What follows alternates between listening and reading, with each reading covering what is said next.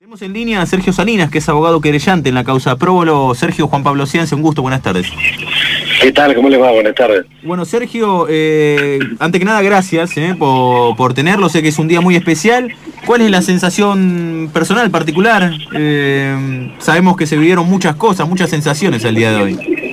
Sí, si tenemos tiempo para decir las cosas como son, primero le agradezco a ustedes, porque a lo que hablamos siempre con los familiares tiene que ver que si esto no hubiese existido con la visibilización que le dieron los medios de prensa, no hubiésemos llegado al lugar que llegamos. Entonces, primero eso. Y segundo, tiene que ver con un nivel de, conformidad con la sentencia. Por supuesto, uno a veces se puede poner en exquisito y le gustaría más menos cuestiones, pero la sentencia en términos de que ha declarado que los hechos existieron, que las víctimas son víctimas y quienes a quienes ellos denunciaron son responsables de los delitos, más allá de cuánta pena, más o menos, es muy satisfactoria porque por primera vez los chicos han logrado que la justicia baje el martillo y diga, acá hay responsable y ellos dicen la verdad. Contrariando todos los que han mentido. Ejemplo, Iglesia Católica, algún que otro gobernador o funcionario de turno que decían que esto era mentira. Ejemplo, lo de la defensa técnica de algunos imputados que decían que era una asociación ilícita. Entonces, para nosotros, y esto lo digo, me pongo parte de la comunidad sorda, que ellos me, invitan a ser parte, lo digo que es realmente una resignificación del lugar en el cual empezaron. A ver, eh, esa línea Sergio Salinas, y abogado querellante en la causa del próbolo. Hoy, con el fallo histórico, eh, condenas a eh, Nicola Bruno Corradi, ¿sí? italiano, nacido en Verona. Ya vamos a hablar de eso, por favor, Sergio. Eh, con la condena de 42 años, 45 años. Horacio Hugo Corbacho, también argentino, 42 años ¿sí? de condena y 18 para Armando Ramón Gómez Bravo, ¿sí? empleado, ¿sí? de, no cura, pero sí empleado en el instituto. Eh, no fue así enjuiciado porque tuvo un, un, debate previo, digamos, el señor Jorge Bordón, que era ex monaguillo, ¿no?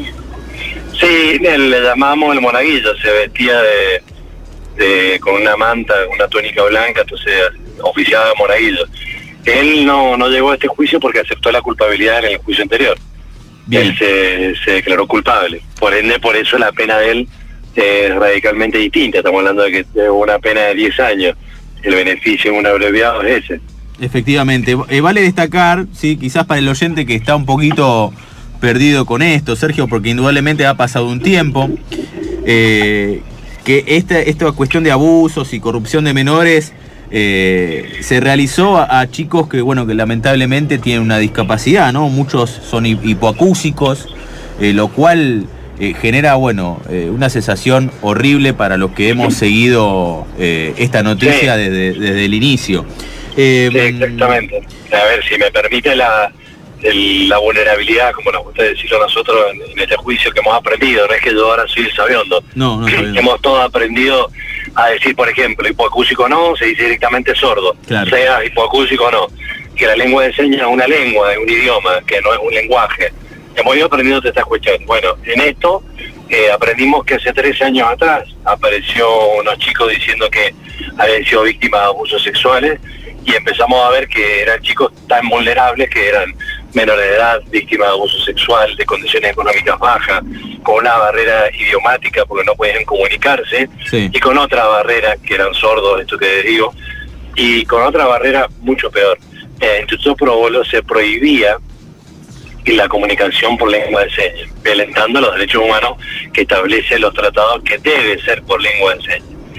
Le pegaban en las manos y le trataban de monos y eso lo hacían, y por ende los padres, los chicos eran todos padres oyentes, generando una, ya, esto cuesta pensarlo, pero generando una doble barrera incomunicacional. ¿Por qué? No solo no sabían lengua de señas, sino que los padres no sabían. Entonces, nadie podía decirle a su papá, mamá, mira, tal me está violando. No había manera de comunicarlo. Sí. Sí, sí, Entonces, por ejemplo, de los niños aparecían con la cola ardida, voy a ser bien claro con la cuestión, o, con sangrado, y eso aparecía en los libros del próbolo y nadie hacía nada, y cuando los padres querían hacer algo, se topaban con una escuela que le decía, mire, su hijo debe ser puto. y esa es la expresión que él decía. Así es, tal cual lo que estoy diciendo. No estoy diciendo su hijo puede haber sido amanerado, homosexual o tendencia, la que fuera, que ya en sí mismo está mal. Pero estamos hablando de un menor, de una autoridad que decía eso. Y cuando vamos al libro, uno dice, bueno, es lo que recuerda una madre, lo que dijo hace 15 años. Dice, en el libro hay un acta de esa autoridad donde dice, la madre vino y pretendió hacer esto, hemos tratado de evitar que haga la denuncia, se negó a firmar el acta. Claro. Eso es lo que pasaba en los Pro. Entonces, el nivel de vulnerabilidad era tan alto que las autoridades, cuando debían denunciar, no denunciaban, aún teniendo conocimiento mucho más grave que este, porque hay otros que tenían conocimiento del hecho concreto, por haberlo visto o participar. Eh, no hacían nada y la Iglesia Católica, por otro lado, que empezó a ocultar pruebas. A la fecha lo sigue haciendo y por eso están denunciados penalmente. Así que todo lo que anda diciendo ahora que, que se congratula, que no sé, que abraza, que anda diciendo cosas así, le aclaro que eso es mentira y que vaya directamente a la con el fiscal porque lo van a imputar por, por obstrucción a la justicia. Está denunciado penalmente por mí. A ver, eh, Sergio Salinas, eh, abogado querellante, y, si lo escuchás, eh, lo escuchás a Sergio, escuchás a una persona que estuvo desde el minuto cero en una de las situaciones más complejas, por lo menos para mí, de, este tipo de, situaciones de abuso eh, y siempre relacionado en este caso con la iglesia. Me quiero ir con la Por ahí pido disculpas por la demencia o por eso, porque la verdad que yo estoy muy metido adentro y veo, me desborda a veces. Está muy bien. somos pasionales, queda tranquilo. A ver, me quiero ir con la última. ¿sí? Eh, porque el tiempo es tirano y sé que también es un día complejo para vos. A ver, eh, el tema está bien, esto se ha jugado en Mendoza, ¿sí? Pero bueno, muchos sabemos de la prueba de Corradi, que es uno de los, eh, bueno, ya sentenciados, que viene de practicar este tipo de situaciones de abuso a menores desde la ciudad de Verona en Italia, ¿sí? Luego trasladado, digamos, diciendo, bueno, te vas a tu casa o cruzás el océano y llegar a La Plata y hacer la misma actividad hasta terminar en Mendoza. La pregunta es la siguiente. Hay sentencia en Mendoza. ¿Cómo sigue el camino para llegar a La Plata después y bueno, quizás terminar en Verona con en sede judicial de allá, digamos? ¿Cómo es esto? Mira, eh, tristemente vuelvo a lo anterior. Sí. Nosotros tenemos una fotocopia o copia simple, como decimos los abogados, de las víctimas de Verona donde nos muestran que ellos hicieron la denuncia y que haya prescribido. Como la iglesia no colabora, yo no te puedo decir formalmente está prescrito o pasó algo o lo que fuera. Sí. Porque la iglesia no colabora, no lo sé. Pero sí sabemos por diferentes fax que hay cruzados porque le creemos a la víctima de Verona, porque hay fax que mandan de, de La Plata a Mendoza en el año 2002, donde refieren que esto existió. Entonces, sí sabemos que si fue así, de Verona no va a poderse juzgar porque estaría prescrito en principio.